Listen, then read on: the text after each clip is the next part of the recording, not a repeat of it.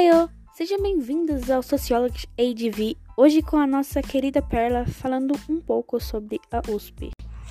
Olá, Sara. Primeiramente, eu gostaria de agradecer pela Sociology ADV ter me convidado para vir aqui dar uma entrevista e falar um pouquinho sobre quem foi Claude Levi-Strauss, é, como foi a criação da Universidade de São Paulo e qual é o vínculo que esse filósofo tem com a universidade.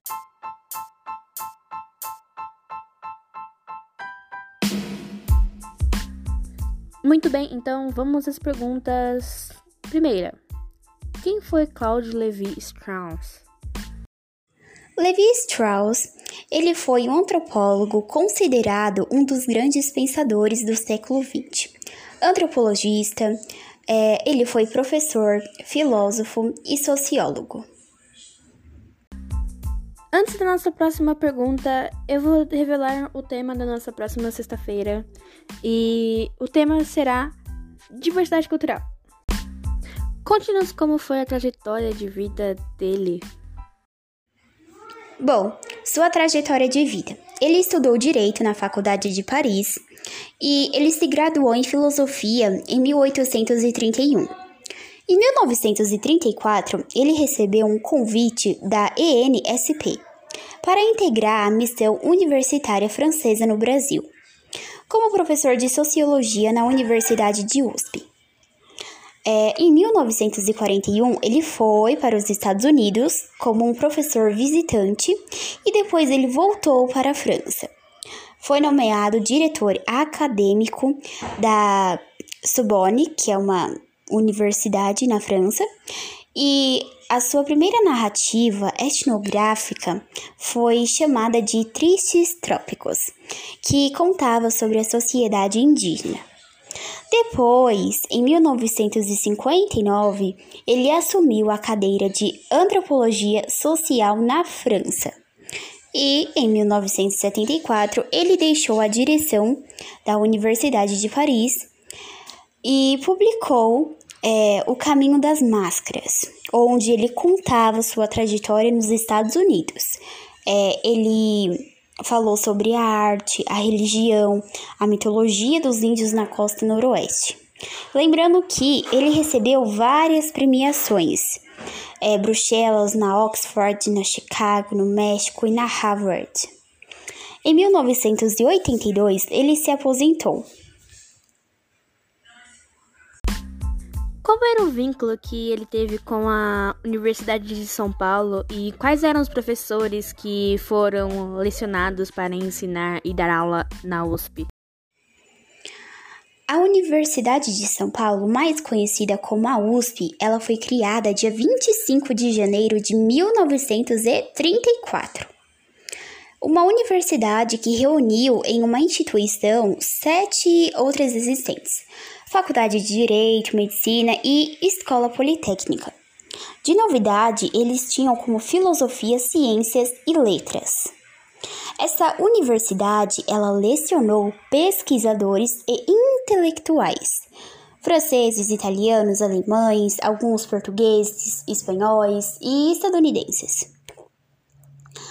É, esses pensadores eles foram convocados para ministrar as disciplinas como filosofia, biologia, química, é, física, matemática, história e também sociologia. Aí vocês me perguntam qual é o vínculo que esse filósofo tem com a Universidade de São Paulo. Lembra que eu falei que ela foi criada em 1934 e justamente nesse ano esse filósofo foi convidado também para ser professor de sociologia? Então, em 1935, ele foi para o Brasil e ele deu aula de sociologia para os estudantes. Ele também fez várias pesquisas no interior do Brasil é, e deu início aos estudos com povos indígenas. Eu também disse que em 1941 ele foi para os Estados Unidos é, como professor visitante e ele também estudou os índios norte-americanos e se tornou um dos maiores etnólogos no mundo. E as aulas, elas eram dadas no nosso idioma ou no dos pesquisadores? Então, as aulas, elas eram dadas no idioma de cada professor. É, os estudantes, todos, eles usavam aventais brancos com a ideia de serem cientistas. Todos os professores preparavam seus alunos em dois anos para eles fazerem é, graduação na USP. Em 2009, é, Claude Lévi-Strauss ele faleceu em Paris. É, ele dedicou a sua vida à elaboração de modelos na linguística estrutural, na teoria da informação e também na cibernética para interpretar as culturas, que ele considerava um, um sistema de comunicação deixando contribuições fundamentais para o progresso da antropologia social. Obrigada, Pela, por esclarecer essas dúvidas dos nossos ouvintes e volte sempre.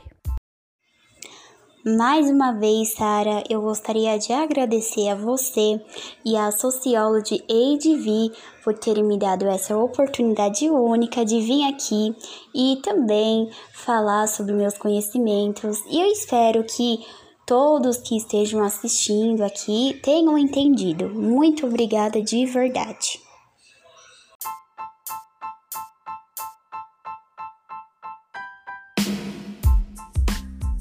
Muito bem, esse é o fim de mais um Sociology ADV.